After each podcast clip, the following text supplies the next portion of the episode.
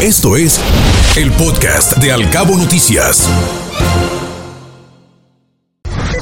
Locales.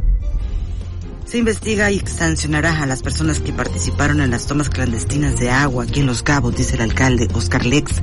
Condenó enérgicamente la participación de funcionarios en esta situación, así como de personas físicas o jurídicas en el huachicoleo del agua potable, luego de detectarse una toma ilegal que dotaba a un hotel del vital líquido.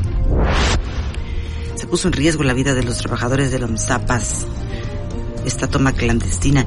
Ningún particular puede manipular la infraestructura pública, así lo afirmó el director general del organismo operador, Ismael Rodríguez Piña. Y multas cuantiosas por estacionarse en lugares azules es lo que buscan generar conciencia entre la población. Las infracciones por estacionarse indebidamente en estos espacios superan los nueve mil pesos. Así lo indicó el presidente del juzgado cívico municipal, Juan Luis Araiza.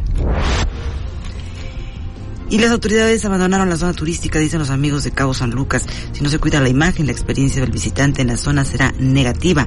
Así lo externó el presidente de esa asociación, Tirso Sánchez.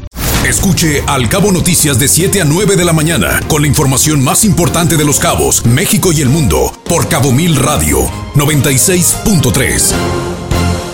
Siempre contigo.